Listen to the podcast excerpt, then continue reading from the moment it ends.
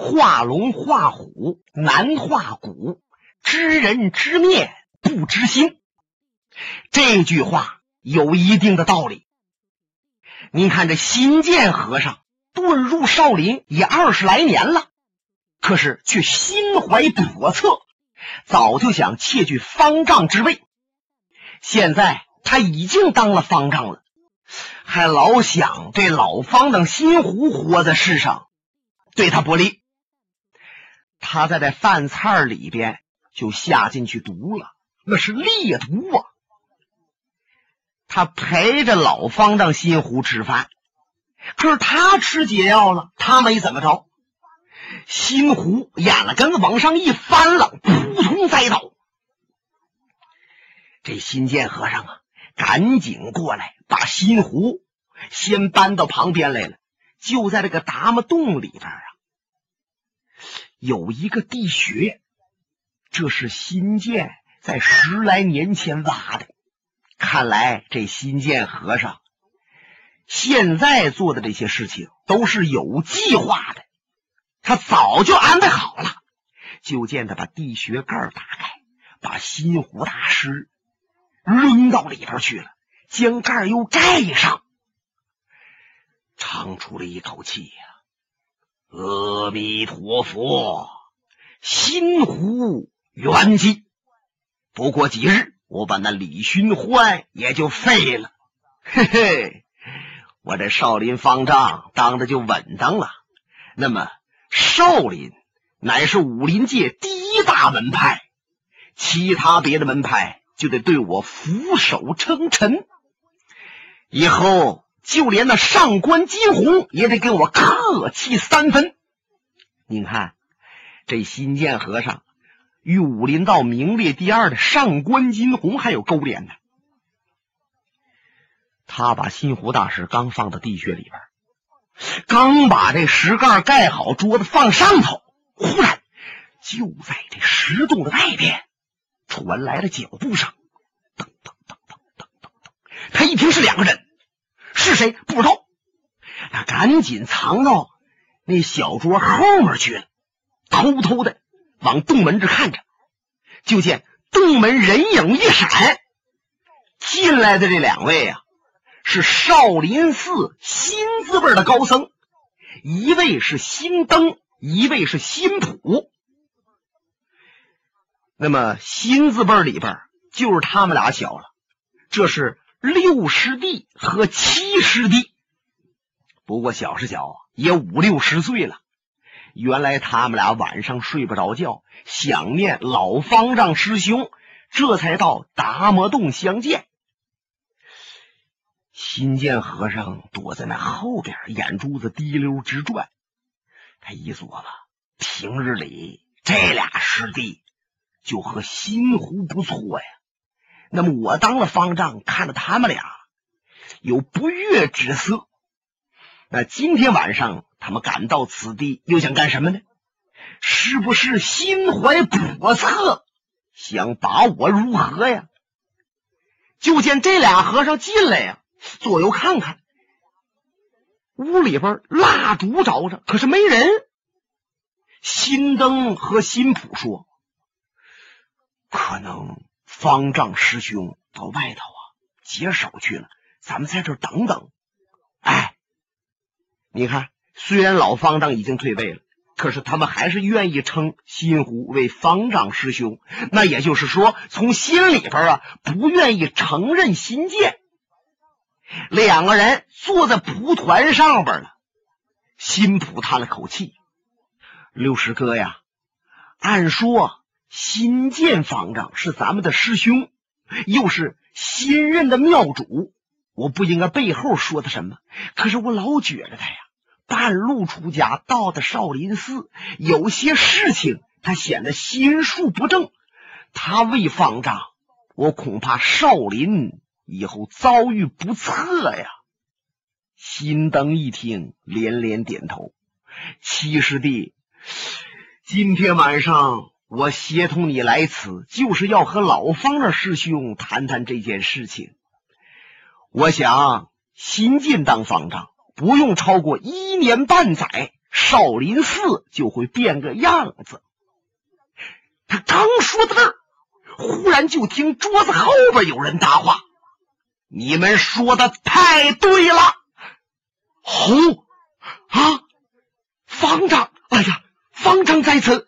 他们俩一看，在桌子后边出来了新建和尚，两个人是面红耳赤啊！你无论怎么说，在背后说自己的方丈不好，那能行吗？尤其是出家的和尚，在背后说长道短的，那都破坏清规戒律。他们俩双掌合十，一躬到地，唯唯诺诺。秦建向前跨步，站在了他们俩的前边。我早就知道，我当了方丈，你们不服啊？怎么半路出家当和尚就不对吗？想当初，释迦牟尼老祖还娶了妻生死，后来才开创了佛教。难道说我就不应该当方丈？看来你们俩是以小反上，要篡我方丈之位，就别怨我不客气了。说着话，他突如其来，照着心灯，嚓嚓就是一掌。心灯哪里想到方丈师兄能给他这一掌啊？正打在胸膛之上，这是大穴处。震得胸脯子轰隆一声，血海打炸了。心灯张嘴，哇，鲜血喷出来了，往后一溜，趔趄，后背撞在洞壁上。辛普一瞧，方丈，方丈，即使我们有错，你也不应该这样，你下手太狠了。我不但要下手伤你们，我还要杀你们！接掌！啊，啪啪！他两掌砸向辛普，这辛普一怒之下，没有硬挺着挨这两下，是抬手往上一迎，就听着啪啪，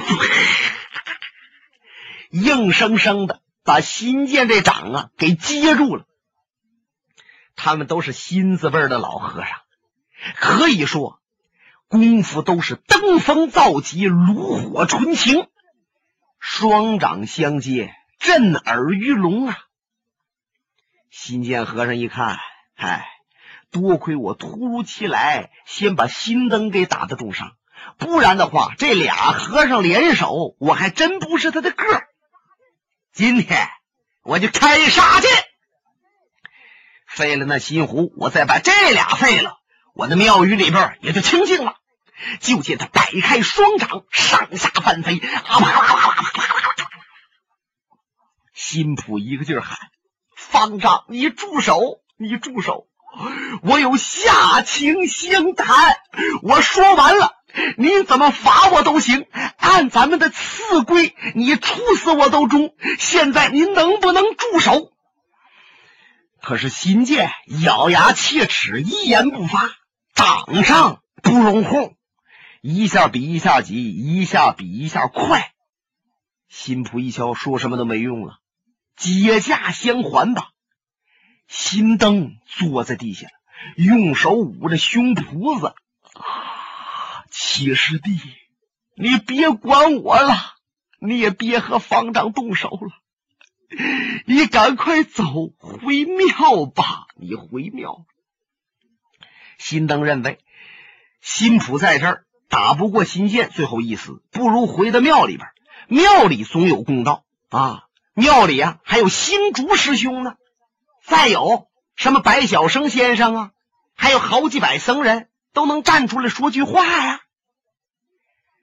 可是，在这达摩洞的外面，早有一个人叉着腰，眯缝着两只眼睛，从外边往里观看。谁呀？就是白晓生。白晓生瞧半天了，他在外边琢磨着：嗯，得收拾了这新灯和新谱。当然，即使新建以为方丈，可是他这方丈也坐不稳当。唰，他往里边一纵身，新普和尚光顾着给新建招架，哪里防备他了？他的偷袭一招正砸中心普的软肋，就听他咔吱，把软肋给打折两根啊！哎呀，疼的新普向旁边一纵身子，让这新建和尚拦腰一脚踢中了，劈面又切了一掌，啊噗！新普栽在尘埃。新灯一看，哎呀！白小生一挥手，啪，点中了新灯的死穴。新灯话没说完，气儿往回一收，眼了根子往上一翻，扑通栽在地下，不能动了。点上死穴，那是有死无活了。白小生说：“快快快，赶快把那地穴盖打开！”把他们两个扔到里边去！哎，是这新建的，赶紧打开地穴盖，把这新灯和新谱也扔到里边去了，然后把盖子盖好。你看呢，这个地穴盖颜色和地都差不多，谁要不注意，你根本看不出来呀，这能是地穴？把桌子又摆正当了。新建回过头来，与白小生施礼：“白先生，没有您在我的身边。”也别说我当方丈啊，我的命早就没了。哎呀呀！我的方丈，你当方丈，你起来了，你起来了，我不也就好了吗？咱们的目的不也就达到了吗？你我如同一个人一样，不要和我客气。书说到现在，各位听众基本听明白了，这白小生和新建都不是善类。是私通一气，篡夺少林派掌门人之位。那么说，他们仅仅是篡夺掌门一位，霸住少林寺吗？也不，没说吗？他们还和那个上官金鸿暗中勾搭。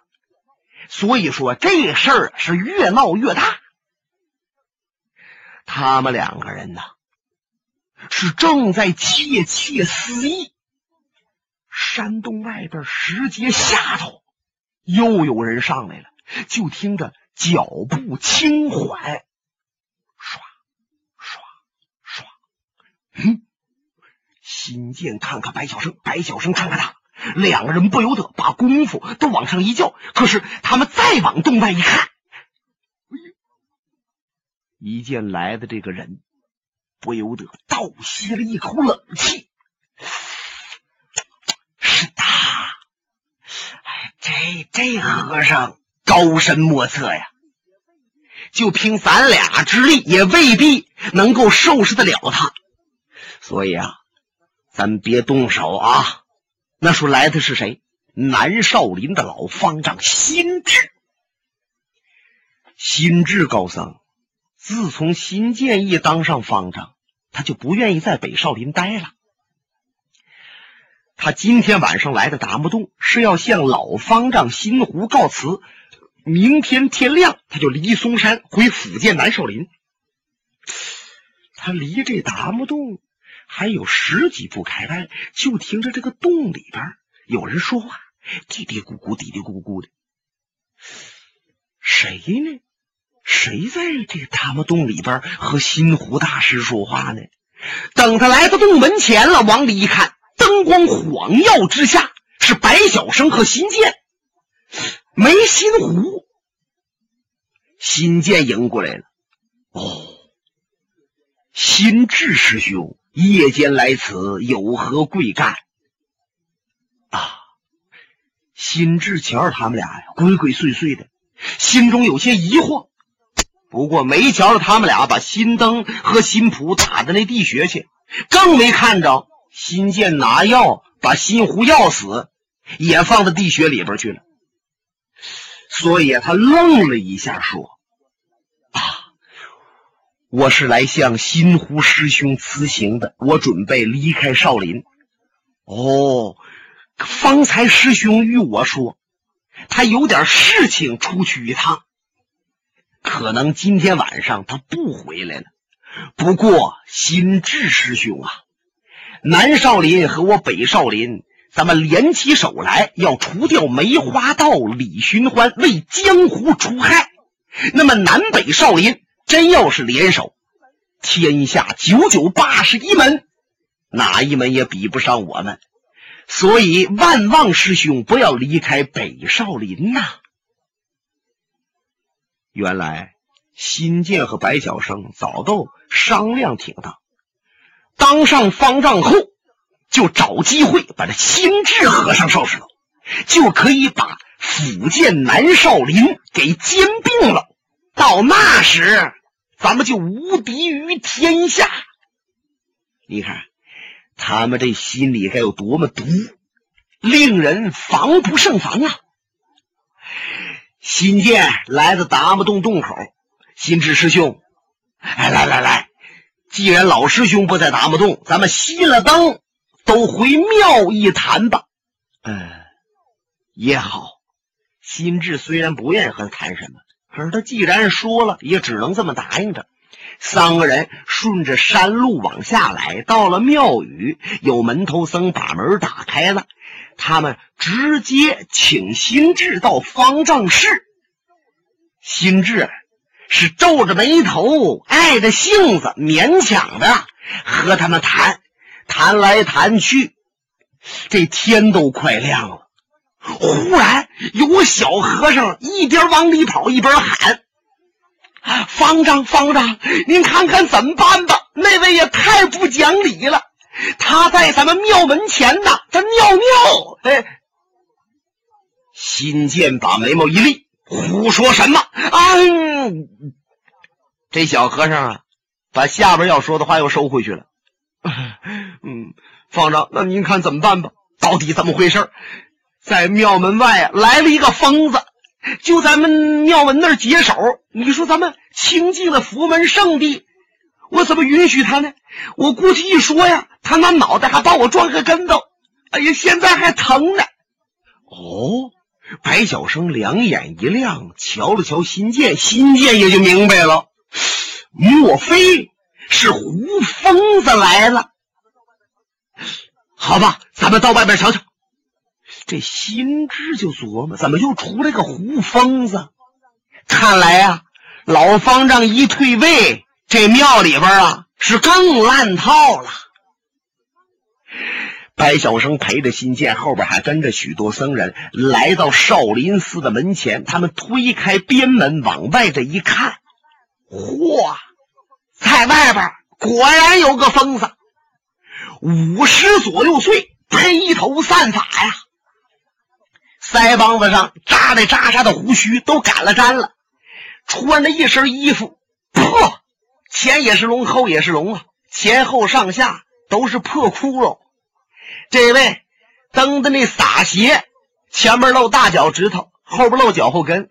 他还有个名，前面叫吞土兽，后面叫不存神儿。这位呀，是一屁股坐在那个地下，喊上了：“怎么着？”我打那么老远到了少林寺了，你们都不好好的招待我，啊，还要打我！我告诉你们呐，我急眼了就放火把你们少林寺啊烧了！白晓生给新杰一使眼色，新杰立刻向前。阿弥陀佛，是胡剑客吧？贫僧与您有礼。那说。这胡剑客是谁呀？怎么新建对他如此客气？这胡疯子叫胡不归，可以这么讲，江湖练武术的没有不知道他的。白晓生排兵刃谱没把他排进去，为什么呢？没发牌。白晓生在排兵刃谱的时候，有两个人使他最为难，哪两个人？一个就是这胡疯子，另一个就是李寻欢。他老认为这两位的功夫啊是高深莫测。这李寻欢那小飞刀呢，力不虚发，每发必中。你说，既然每发必中，他又能比谁低呢？不过他毕竟还是把李寻欢排在了第三位。可是等到胡疯子这儿，他实在为难了。因为胡疯子这个武术啊，有的时候就让个一般的练家子给打的屁滚尿流、连滚带爬。可是有的时候呢，你就再高的剑侠，在他的面前也捡不得半点便宜。他这武术呢，是一阵高啊，一阵低。不过有人说了，他疯疯癫癫的，那是装疯卖傻，高那阵是真，低那阵是假。反正琢磨来琢磨去，这白晓生啊，也没把他排在自己的兵刃谱名次之内。这胡疯子确实是疯一阵。原来这位是从小好酒，据他自己说，说三岁开始喝酒，百中不醉。后来娶了妻了，生了孩子了，还喝，就因为他喝酒把他媳妇气病了。他媳妇怎么劝也劝不了，他成天喝的醉嘛哈的，满屋吐。最后媳妇死了，媳妇一死，他受刺激了，疯疯癫癫的。那么想当年，他大女儿十六七岁。两个小儿子才两三岁啊！你说媳妇死了，他疯了，这家那不就黄了摊子了吗？他大女儿是特别懂事一手拉着两个小兄弟，把两个小兄弟拉着成人，娶妻生子，成家立业。这十来年过去了，胡疯子这疯病啊还好了，好了以后是放声大哭啊，看着自己的女儿。就为了自己的两个小儿子，耽误了婚事。女儿都三十出头了。那过去讲早嫁，十四岁叫及笄就可以定亲，甚至还有定娃娃亲，几岁的。那再往早说，还有指腹未婚，那孩子没等生出来，把亲事就定了。说三十岁还没定亲，那这辈子就嫁不出去了，没人要了。胡疯子就发了誓了，我一定给我女儿找个好丈夫。谁要是能愿意娶我女儿，对我女儿好，我女儿还能相中他，我呀就拿出五万两银子作为嫁妆。你还别说，不管从哪方面来的吧，还真有提亲的。可是胡疯子一看，那那。那提的都什么玩意儿啊？有的是死了媳妇五十多岁的，有的长得狗么哈哧眼的。不行不行不行！我女儿别看岁数大点知书懂礼，模样也相当漂亮啊。那怎么也得找个般配点的。你还别说，这真是有情人终成眷属。有个媒人就给提了一个，离他们住的屯子不太远，有个李庄。这小伙子从小读书，铁砚磨穿，寒毡做透。可是啊，他就进京考取功名，进京四次大考，是屡屡不中啊。小伙子三十多岁了，还没娶妻生子呢。这功名也甭考了，就这样在屯里边教了书了。哎，胡疯子，一看这这行，这行，这行。啊！看来我女儿啊是等来等去等到今天，就是等这小伙呢。哎，我愿意给这小伙子当岳父老泰山。从那一天开始，他就化缘，化什么缘？他答应了，说谁要娶我女儿，我就陪送五万两银子。这主说出来的话还就真算。不过谁家有多少钱？就冲朋友说认识胡建，可咱给他俩钱那也就凑个千八两银子，五万两，嗯，没有。可是就在前两天，有人给他送去信说现在李寻欢被困少林寺，久战而不下。如果说他胡疯子真要赶到少林寺，帮着人家老方丈擒住李寻欢，老方丈就给他五万两雪花纹银，胡疯子才赶到此处，要决斗。李寻欢。本节目由哈尔滨大地评书艺术研究所研究录制。刚才播送的是长篇评书《多情剑客无情剑》。